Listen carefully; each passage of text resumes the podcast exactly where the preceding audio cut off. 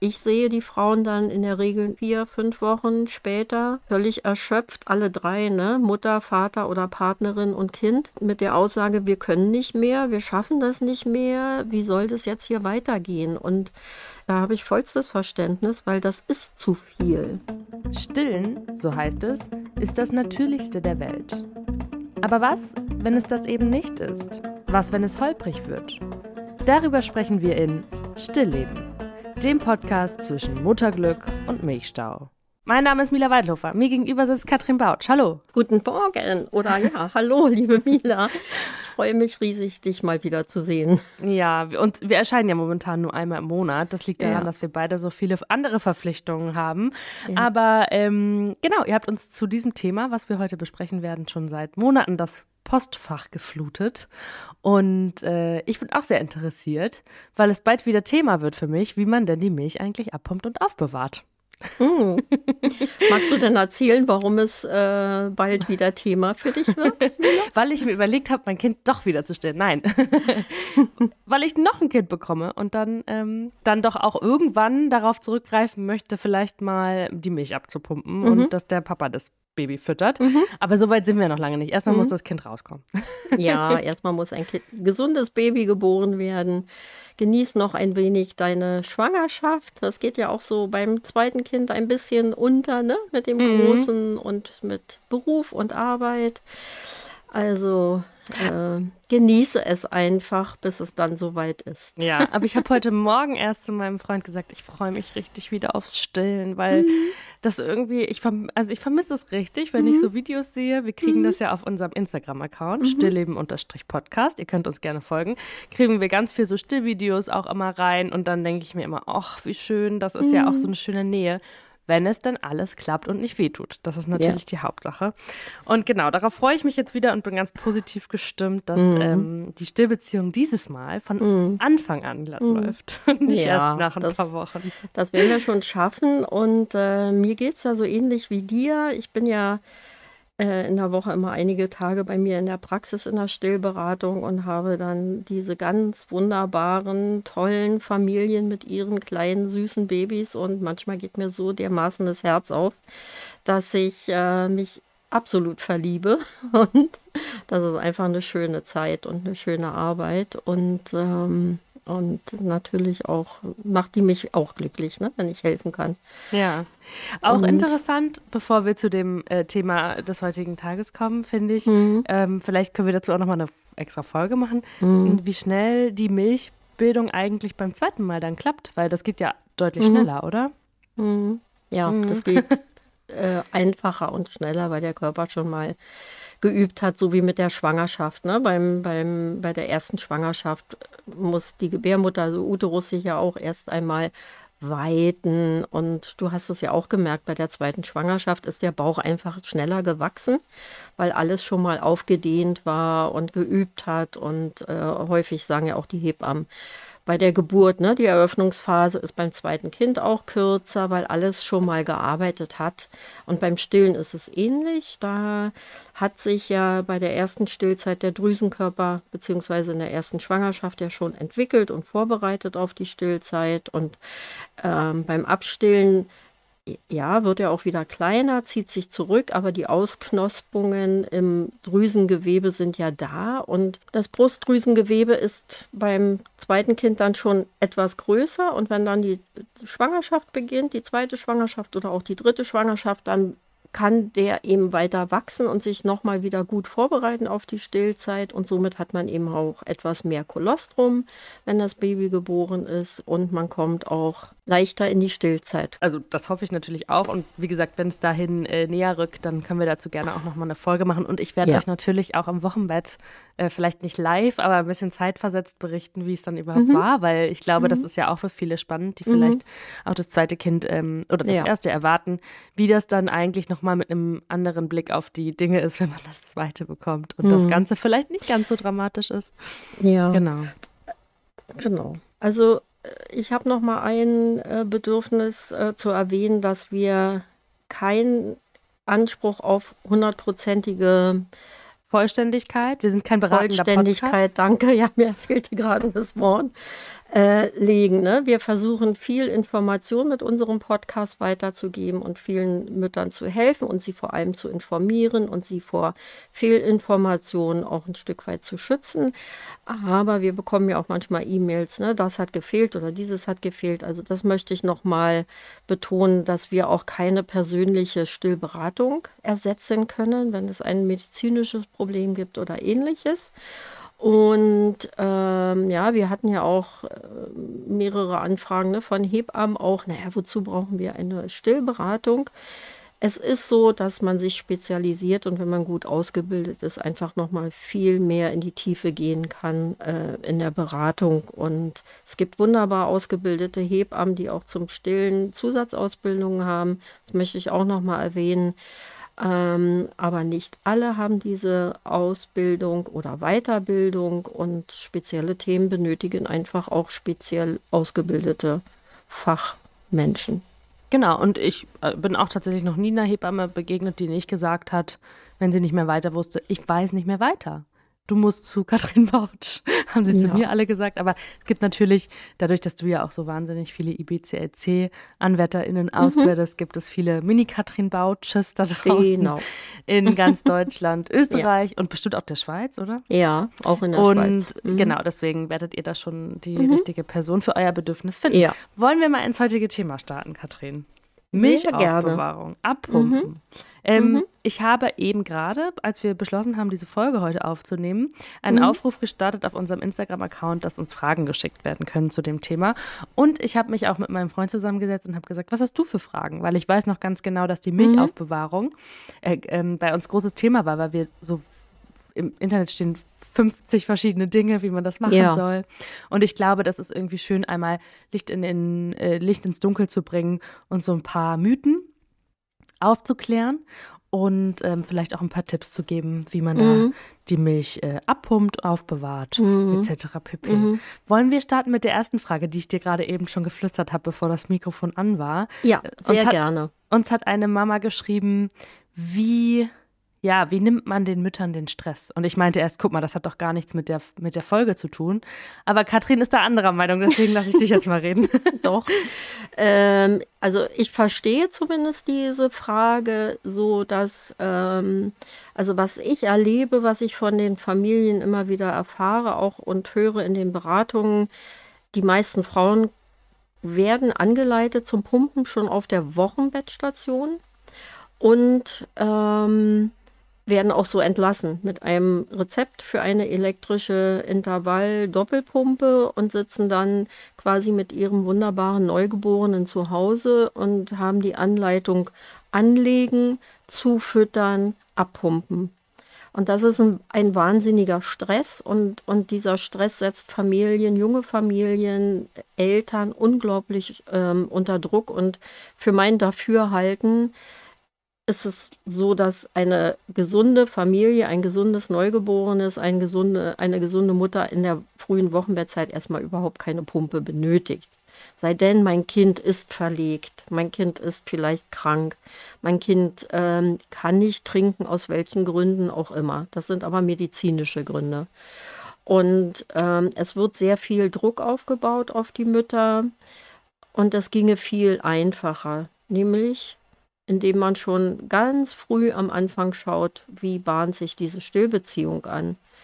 Bleiben Mutter und Kind im Haut-zu-Haut-Kontakt auf der Wochenbettstation?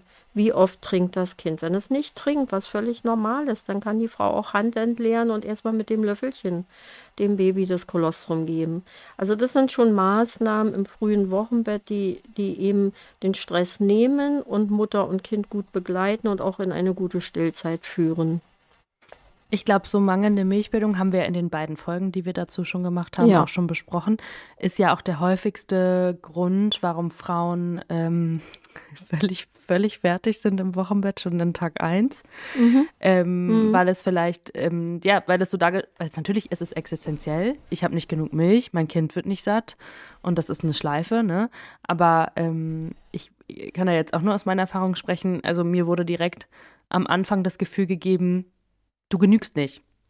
Mhm. Da war mein Kind keine fünf Stunden alt. Da mhm. habe ich schon so, es ist, glaube ich, eher eine Sorge der Wochenbettschwestern gewesen. So von wegen, ah, ihr Kind hat auch nicht getrunken.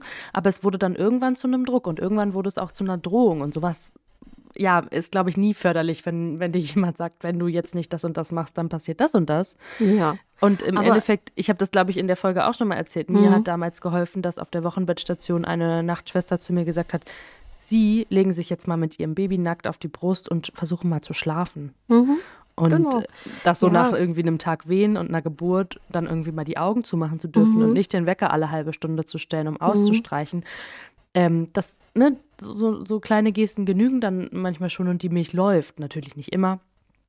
Aber das fand ich schon sehr wichtig, irgendwie nochmal ja, zu erwähnen. Es gibt aber auch medizinische Gründe, die erstmal die Milchbildung bremsen. Wir haben schon mal über das künstliche Oxytocin gesprochen, dass der Milchspendereflex reduziert ist oder auch ein höherer Blutverlust kann erstmal äh, dazu führen, dass die aktive Milchbildung etwas äh, später erfolgt. Eine, eine Kaiserschnittgeburt kann häufig dazu führen oder eine PDA, eine Spinalanästhesie. Ähm, das ist aber nicht das Thema, sondern das Management am Anfang ist das ganz, ganz Wichtige. Und ich sage es nochmal, wir brauchen nicht immer die Pumpe, weil die Frau, auch wenn eine Mutter zu Hause ist und wenn die Milchbildung wirklich noch nicht ausreichend ist, noch nicht optimal ist, muss ich nicht abpumpen. Ich kann, habe die Möglichkeit, quasi das Kind anzulegen an beiden Seiten und dann über die Brust an beiden Seiten zuzufüttern. Das ist deutlich effektiver als jede Milchpumpe. Ähm, das werden die Firmen jetzt sicherlich nicht gerne hören, die Milchpumpen verleihen oder eben halt auch verkaufen, aber dazu stehe ich, weil ich sehe die Frauen dann in der Regel vier, fünf Wochen später ähm, völlig erschöpft, alle drei, ne? Mutter, Vater oder Partnerin und Kind. Und, ähm, und mit, mit der Aussage, wir können nicht mehr, wir schaffen das nicht mehr, wie soll das jetzt hier weitergehen? Und äh, dazu, da habe ich voll, vollstes Verständnis, weil das ist zu viel. Das mhm. Leben mit einem Neugeborenen ist schon viel Umstellung. Das Kind ist 24 Stunden rund um die Uhr, sieben Tage da und möchte begleitet, betreut werden und, und dann noch diese Maßnahmen drumherum, das schaffen wir nicht, als, also als Familien selten. Und, ähm, und es ist auch nicht notwendig. Ne? Ich brauche, wenn ich ein gesundes Kind habe, eine Mutter, die stillen möchte, keine extra, kein extra Zubehör. Ich kann das über andere Wege regeln und die Milchbildung aufbauen. Aber wie kommt es dann, dass einem so schnell irgendwie die Milchpumpe verschrieben wird? Also, weil es ist ja schon auf eine Art natürlich auch ein effektiver Weg, die Milchbildung anzukurbeln. Ja, aber ähm, sagen wir mal so, es ist der einfachere Weg. Das ist jetzt äh, etwas ketzerig ausgedrückt, aber so sehe ich das. Ne? Es ist hm. einfach, wenn, wenn ich ähm, sehe, so, das funktioniert hier nicht so gut mit der Milchbildung oder das Kind äh, nimmt nicht zu, es gedeiht nicht, äh, dann pump mal ab. Und da sind wir wieder beim Wissen. Viele Frauen, meist, also ich spreche jetzt mal in der weiblichen Form, das sind ja meist Frauen, die Wochenbettbetreuung machen äh, oder begleitet werden, kennen das Brustsanierungsset gar nicht oder wissen überhaupt nicht, wie es eingesetzt wird oder sehen auch nicht die Notwendigkeit des Zufütterns über die Brust. Das geht ja auch mit einfacheren Mitteln. Weil, äh, wieso? Es gibt ja Flaschen, ne? Oder mhm. man kann ja dann auch Finger fieden. Aber alles ist entkoppelt vom Stillen. Und das führt dann auch langfristig nicht zum Ziel. Mhm. Genau, also wie du sagst, ne, man kommt dann natürlich auch schnell in diese, in diese Endlosschlaufe. Ich pumpe ab, ich gebe die Flasche, mein Kind kriegt nicht mehr an die Brust, ich habe zu wenig Milch. Also ja, jetzt, und dann kommt ja noch hinzu, durch dieses externe Zufüttern sehen die Eltern auch, wie viel das Kind trinkt. Sie kommen dann in diese Kontrolle und äh, werden natürlich zunehmend, je älter das Kind ist, unsicher, um äh, da auch wieder zurückzutreten. Ne? Also wie, wie viel trinkt denn mein Kind jetzt? Nimmt es dann trotzdem zu? Weil es, es ist ja etwas gewesen am Anfang, was sehr unsicher macht. Wenn mein Kind nicht genug Nahrung bekommt, macht das mir ja als Eltern ganz viel Sorgen. Ne? Und, und diese Sorge, die, die kann ja nicht abgearbeitet werden, wenn man immer so weitermacht. Gut, also das ist schon echt ein, ein, ziemlich heftiges Thema. Ja, ich denke auch, dass wir dazu nicht, nicht nur die eine Folge machen werden. Mm. Aber jetzt gehen wir mal zu dem Fall, ähm, dass man abpumpen möchte. man hat eine gute Stillbeziehung mhm. aufgebaut. Mhm. Man möchte aus in vielleicht Bequemlichkeit abpumpen. Um, ja. Und sagt, äh, alles klar, ich habe jetzt hier eine Handpumpe, eine elektrische, wie auch immer. Mhm. Damit kriege ich Milch, mhm. um die Milch dann einzufrieren mhm. für schlechte Zeiten oder für gute mhm. Zeiten, wenn man selber mal ausgehen ja. möchte, genau. Äh, es gibt ja ganz viele Gründe, weshalb Frauen abpumpen möchten. Und ähm, also erstmal ist meine Empfehlung und das, das würde ich auch versuchen so zu leben. Und wir haben ja in Deutschland die Regelung des Mutterschutzes, sei denn ich bin jetzt selbstständig tätig. Ähm, dass man erst abwartet, bis Mutter und Kind eine gute Routine entwickelt haben, das Stillen gut funktioniert, die Mutter eine adäquate Milchbildung hat, das Kind gut zurechtkommt mit seinem Saugen, sich gut versorgen kann selbst, weil äh, gestillte Kinder regulieren ihren Bedarf ja auch selbst.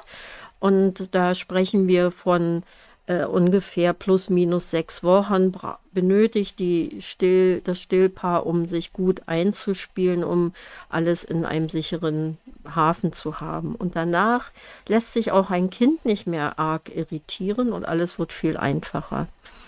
Und es gibt Frauen, die gehen relativ schnell wieder zurück in den Beruf, weil sie selbstständig sind, eine Praxis führen oder weil sie das möchten, ähm, wie auch immer so der Wunsch ist oder eben für, ja, ich möchte mal weggehen, Zeiten oder was auch immer, Milch abpumpen. Und wenn ich jetzt ausschließlich stille bis dato und ich möchte etwas Milch sammeln für Babysitter, für den Abend, wenn ich vielleicht mal ins Theater möchte, dann ähm, ist es ganz günstig in den Vormittagsstunden etwas abzupumpen. Also keine volle Mahlzeit, 100 Milliliter oder 120 Milliliter, ne? sondern wirklich eine kleine Menge abpumpen. Kleine Menge sind 30, 40 Milliliter. Diese in den Kühlschrank stellen. Wenn es kalt ist, kann man das einfrieren. Mhm. Im Kühlschrank ist Muttermilch bis zu 96 Stunden haltbar. Das ist die maximale Zeit. Das heißt und, nicht, dass ich das immer ausreizen muss. Und also maximal 96 Stunden. Das sind die, das ist die Datenlage, die wir zurzeit haben. Okay. Und außerhalb des Kühlschranks, weil das ist auch eine Frage. Außerhalb des Kühlschranks ist ähm, Muttermilch sechs bis acht Stunden haltbar. Also sei denn, wir haben 40 Grad draußen. Ne? Aber bei normaler Raumtemperatur kann man sie gut mit einem guten Gefühl sechs Stunden stehen lassen. Mhm.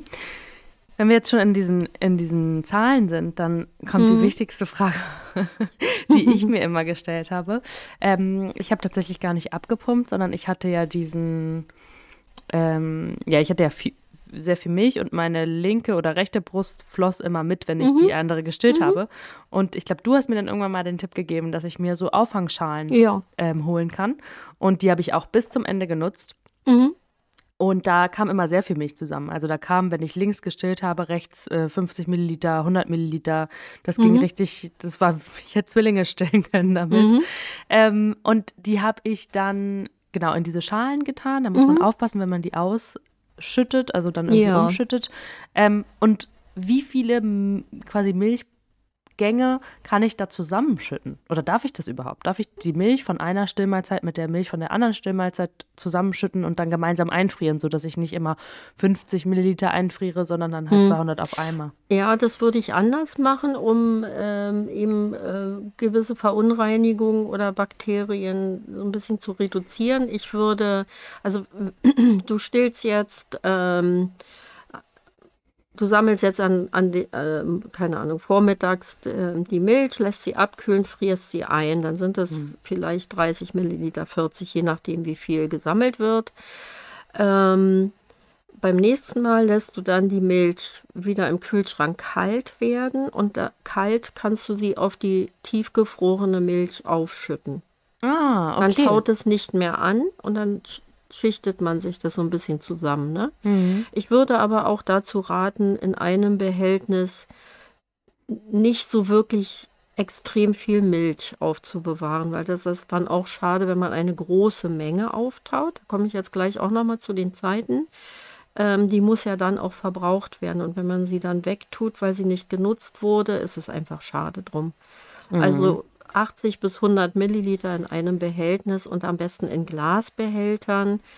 Ähm, da haben wir dann auch weniger Schadstoffe von, von äh, sich lösenden Partikeln aus Kunststoffen, ne, je länger die Milch eben halt gefroren bleibt. Okay, das ist und, ähm, ja? und es muss auch verschlossen sein. Also ich kann jetzt nicht Milch in einen Eiswürfelbehältnis packen. Ja, das wäre schon gut, wenn es äh, einen Schraubverschluss hat und man muss auch dabei bedenken, so wie bei anderen Lebensmitteln, dass man etwas Raum lässt. Muttermilch hat sehr viel Wasser, ne? also eine sehr dünnflüssige Milch und die äh, weitet sich natürlich aus. Also, ne, das Volumen wird ja, Volumen wird ja größer beim Einfrieren und ähm, dass es dann nicht platzt oder ne, wie beim, bei einer Wasserflasche, wenn man sie einfriert. Mhm. Würde ja auch platzen oder der Deckel abgehen. Also immer etwas Spielraum oben hin lassen. Okay. Und ähm, wenn man sie dann benötigt, die eingefrorene Milch, ist es gut, sie im Kühlschrank auftauen zu lassen, also behutsam auftauen lassen. Niemals in die Mikrowelle bitte.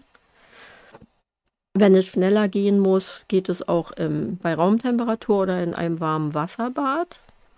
Und aufgetaute Muttermilch in einem geschlossenen Behältnis bleibt 24 Stunden haltbar. Noch mal eine Frage zu dem Zusammenschütten, dass man das richtig verstanden hat. Also, ja. Ich habe es zum Beispiel so gemacht, ich habe nachts, ach, was weiß ich, wie oft, ja, viel gestillt und mhm. wollte nicht jedes Mal aufstehen mhm. und das in den Kühlschrank tun und habe dann oft die Sachen in ein mhm. Behältnis geschüttet neben meinem Bett. Ja.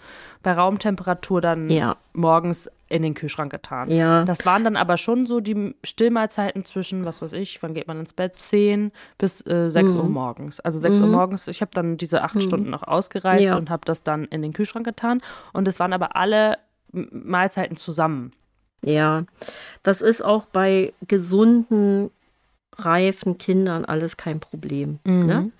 Und wir wissen auch, dass, ähm, also wir haben Bakterien in der abgepumpten Milch. Die mhm. gehören dazu. Wir haben ja auch Bakterien an der Haut. Wir die Muttermilch ist auch nicht steril. Sie liefert auch ein bestimmtes Bakterienspektrum mit. Das ist ne, von, von der Mutter mitgegeben, was ja auch gesund hält. Und bei gesunden, reifen Kindern und vor allem, wenn der Säugling auch schon etwas älter ist, macht das alles überhaupt nichts. Ne? Die stecken sich ja auch andere Dinge in den Mund.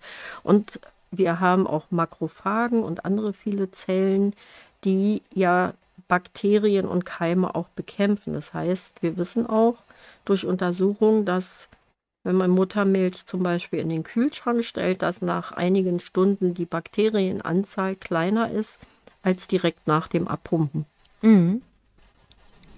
Äh, wenn du jetzt schon sagst, wenn die Kinder äh, quasi reif, gesund mhm. etc. sind, darf ich denn Milch, die ich im Monat 1, 2 eingefroren habe, mit Milch aus Monat 5 mischen, wenn ich eine Flasche zubereite. Also darf ich, wenn ich auftaue, ich habe hier 100 Milliliter und da 100 Milliliter, mittlerweile trinkt mein Kind aber 200 pro Mahlzeit, die auch zusammenpacken? Ja, aber ein Stillkind trinkt in der Regel keine 200 Milliliter ja. Mahlzeit. Das ist eher außergewöhnlich. Ja. Ne? Die trinken ja, so um die 100, 120 dann, wenn sie älter sind, wenn sich alles eingespielt hat und ne, wenn es schneller geht. Aber ähm, äh, ja, natürlich kannst du das mischen. Mhm.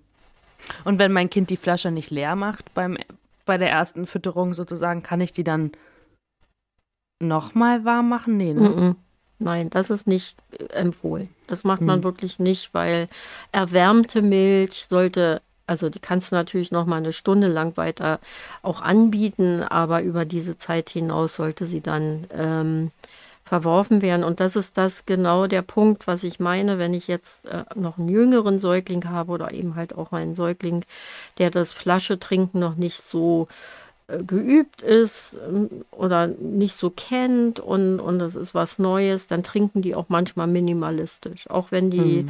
Kinder in einer Fremdbetreuung neu sind, dann trinken die deutlich weniger, als wenn Mama zu Hause ist und warten quasi, machen dann so eine Low-Level-Versorgung, so das Notwendigste, um den größten Hunger zu stillen, aber ich warte doch lieber auf Mama, wenn sie wieder da ist.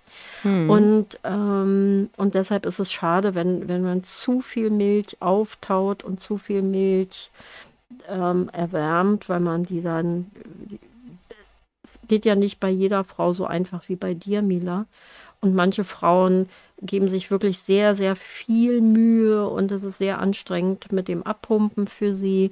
Und wenn man dann so 100 Milliliter zusammengesammelt hat und davon einen Teil wegwirft, das ist einfach sehr schade mm, um, ja. um, um die gute Milch auch. Ne? Klar. Deshalb lieber kleinere Portionen an, auch auftauen. Dann haben wir noch eine Frage von einer äh, Hörerin, ob die abgepumpte Milch dann beim Aufwärmen wichtige Bestandteile verliert. Naja, die verliert schon beim Einfrieren wichtige Bestandteile. Das, ähm, das wissen wir auch, dass äh, einige Bestandteile, also Zellen, kaputt gehen. Aber auch Viren reduzieren sich zum Beispiel. Ne? Das, ähm, ähm, ja, aber trotzdem, auch wenn man alles in die Waagschale wirft, ist Muttermilch beziehungsweise ja auch gespendete Frauenmilch für Frühgeborene beispielsweise der Goldstandard. Ne? Das mhm. ist das, ähm, auch wenn Zellen kaputt gehen, wenn bestimmte Inhaltsstoffe sich reduzieren, ist trotz alledem die, also Human Milk, die, die menschliche Milch immer noch besser als jede künstliche Säuglingsmilch. Mhm. Nochmal zu den Zeiten. Eingefrorene Milch bei minus 18 Grad. Also wenn man einen Tiefkühlschrank hat, der eine extra Tür hat, dann sind die ja minus 18 Grad oder kälter. Ähm, da ist die Einfrierzeit sechs bis zwölf Monate. Das mhm. ist also zwölf Monate ist nach jetziger Studienlage ähm, die höchste Zeit, wie die Milch äh, sich gut hält in, im eingefrorenen Zustand. Und die Milch der Monate 1 bis 3, habe ich mal gelesen, ist das ein Mythos? Darf man nicht mehr verfüttern an ältere Kinder? Nein, das ist ein Mythos. Okay. Natürlich. Also das ist, das ist auch wieder so ein Ammenmärchen. Ne? Mhm. Und ähm, die Muttermilch, ja, verändert sich mit dem Wachstum des Kindes. Das wissen wir auch. Aber wenn ich da Reserven habe und, und die sind noch da, dann äh, ist die immer wertvoll und gut. Also das macht ja jetzt auch nicht Schokomilch und Erdbeermilch, ne? sondern es verändern sich etwas die, die, die, die Eiweiße, also nicht die Struktur, sondern die An Anzahl, die, die Höhe der Eiweiße, Fette äh, etc. Aber trotzdem mhm. ist auch da die Milch deutlich wertvoller, als wenn man dann sagt, okay, die ist jetzt schon, äh, die ist vom Anfang und jetzt gebe ich dann meinem Kind lieber eine Prämilch. Das ist genau andersrum. Okay, gut zu wissen. Aber was, also was auch noch wichtig ist zu wissen, es kann sein, dass sich ähm, im Einfrierprozess ähm, immer der Geschmack etwas verändern kann. Ne? Es findet immer wieder mal auch so eine Amylase statt, also bestimmte Anteile verändern sich ein bisschen, dann riecht die Milch anders, äh, schmeckt auch ein bisschen anders, ein bisschen seifig, sie ist aber nicht schlecht.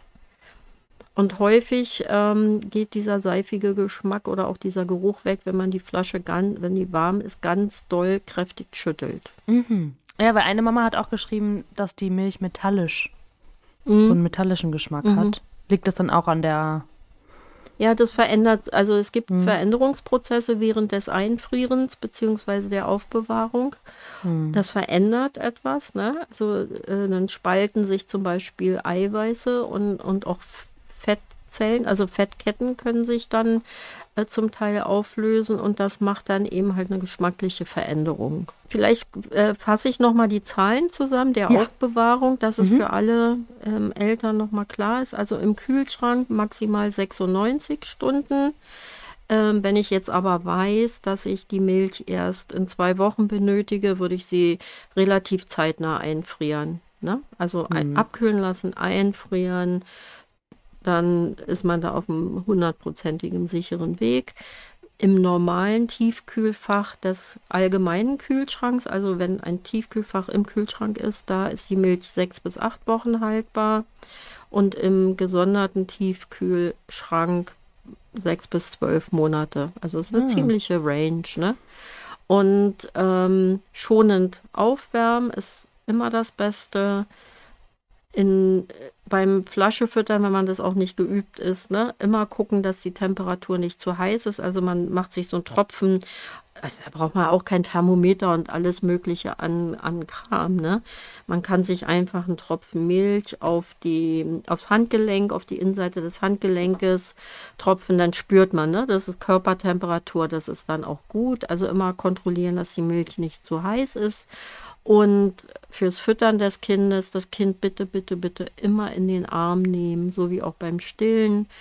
Und einen Sauger nehmen mit einem kleinen Loch und vor allem ein Saugteil, wo ein Baby eben halt auch eine gute Saugbewegung äh, hat. Ne? Also ein weiches Saugteil, wo es schön saugen kann, eine große Lippenauflage hat. Das wäre mir auch noch wichtig ähm, fürs Kind.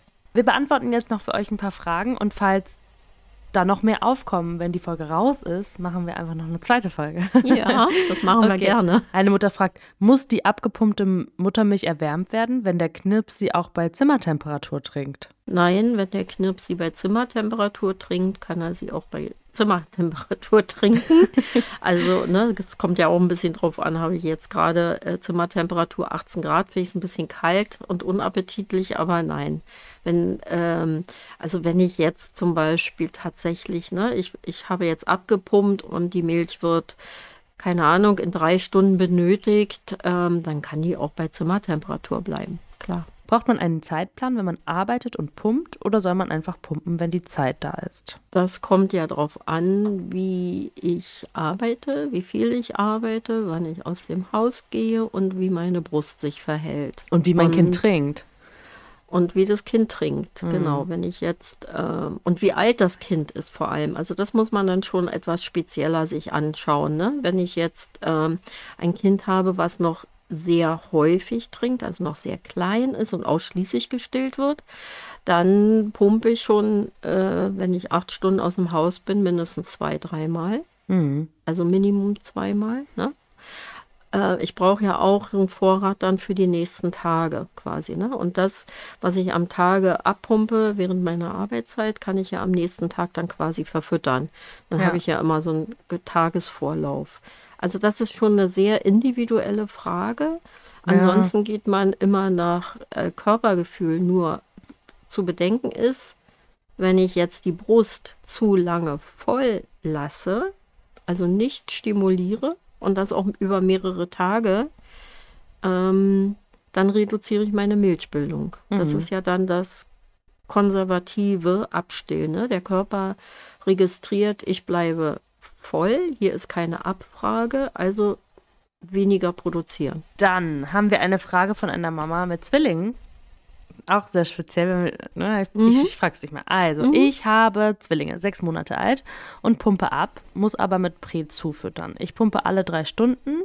Wie kann ich die Milchproduktion steigern? Warte, die Frage geht noch weiter. Nachts pumpe ich momentan gar nicht, weil die Kinder gut schlafen. Liegt es vielleicht daran? Zwischendurch bin ich frustriert, genervt so dass ich überlege, abzustillen. Dann meldet sich aber das schlechte Gewissen und die harte Erkältungszeit. Wir haben hier noch ein vierjähriges Kita-Kind. Ja, okay, gut. Sie möchte gerne die Kinder weiter mit Muttermilch versorgen, weiß aber nicht so richtig, wie sie das schaffen soll, weil die Milchbildung nicht mehr wird. Und dann fragt sie mhm. noch, Ach so, nee, das, ja, das war's. Also zur Milchbildung, das ist ein Riesenthema. Da würde ich erst einmal darum bitten, sich die Folge zur Milchbildung anzuhören weil das würde uns jetzt hier zu weit führen. Ja. Ne? Und das ist natürlich schwer, das haben wir ja auch besprochen, nach sechs Monaten die Milchbildung zu steigern. Das, mhm. ist, ähm, das ist ein Thema und, und das wiederum ist so sehr schade, ähm, dass man da nicht früher ran ist an dieses Thema. Also, mhm. Also, und genau der Punkt, ich hätte die Frau dazu beraten, ähm, die Kinder anzulegen und über die Brust zuzufüttern, damit da Ruhe reinkommt. Ne? Weil mhm. das ist wirklich eine unglaubliche Arbeitsleistung und auch nochmal an diese Mutter, die uns diese Frage gestellt hat, wirklich mein höchster Respekt für so viel Energie und, und Aufwand, dass sie das so, so lange durchgehalten haben oder dass du das so lange durchgehalten hast. Das ist so wunderbar. Ähm, der bessere Weg wäre gewesen, und da ist jetzt hätte, hätte, ne? Ähm, das ist schade. Einfach zu stillen, wenn es nicht reicht, über die Brust zuzufüttern, damit für die ganze Familie eben halt auch für anderes, auch für das vierjährige Geschwisterchen Zeit ist.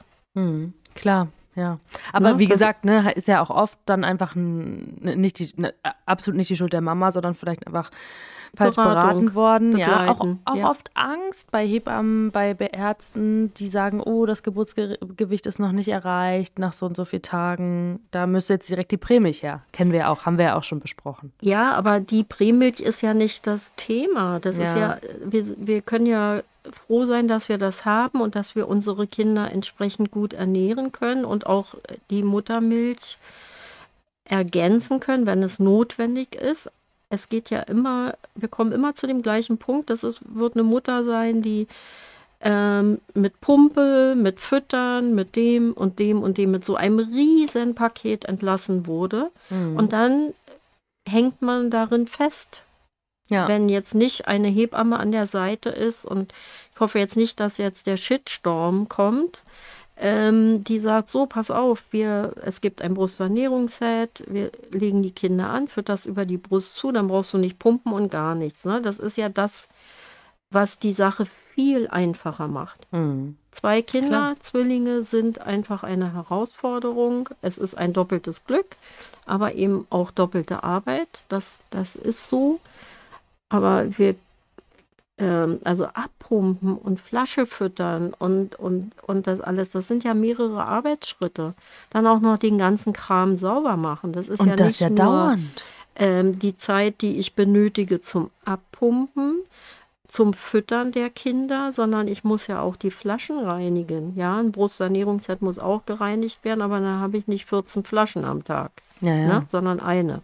Ja, und das ist auch Also teuer. das macht einfach den Unterschied. Und da kann ich nur darum bitten, sich frühzeitig Hilfe zu besorgen und zu schauen. Ne? Und mhm. ähm, jetzt müsste man ins Gespräch kommen mit der Mutter, wie ist es mit der Beikost? Ähm, findet man da eine Lösung? Ne? Zum Beispiel, wie viel Prämilch wird zugefüttert? Ähm, so, da würde ich mhm. dann da ansetzen. Um das auch mit der letzten Frage für diese Folge abzuschließen, äh, eine Mama fragt, soll ich lieber abgepumpte Milch in den Abendbrei machen oder Kuhmilch? Das hat zwar nichts mit diesem Thema zu tun, aber hast du dazu noch eine Antwort?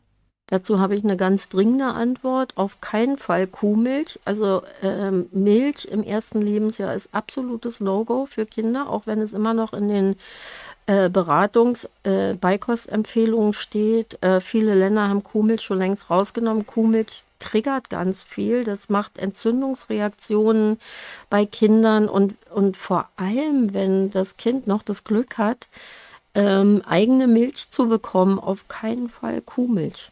Sehr gut. Man kann da, wenn man jetzt einen Abendbrei machen möchte, die Frage ist ja überhaupt, äh, braucht man Abendbrei oder nicht, aber wenn der Wunsch eben halt da ist, dann zur, also abgepumpte Milch, wenn der Bedarf, also wenn das möglich ist, mhm. äh, zur Not würde ich dann zu anderen Dingen greifen, aber auf keinen Fall Kuhmilch. Mhm. Alles klar. Okay. Dann haben wir es damit, Katrin. Vielen, vielen Dank. Ich fand die Folge super. äh, äh ja, auch. doch. Ich, ich bin richtig ich habe so viel falsch gemacht, was ja gar nicht schlimm ist. Machen wir alle mal. Und trotzdem alle. ist es total ähm, gut jetzt zu wissen, wie man es, also für mich gut zu wissen, wie ich es beim zweiten Kind mache. Für euch, Hörerinnen und Hörer, wie ihr es vielleicht bei diesem Kind macht, ist ja super.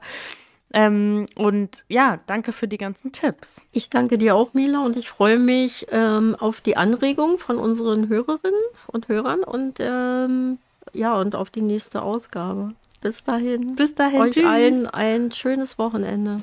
tschüss. In der Beschreibung dieses Podcasts sind alle wichtigen Webseiten verlinkt. Unter anderem die Website von Katrin Bautsch. Ihr wollt keine Folge mehr verpassen? Dann abonniert diesen Podcast und folgt uns auf Instagram. Der Account heißt stillleben-podcast.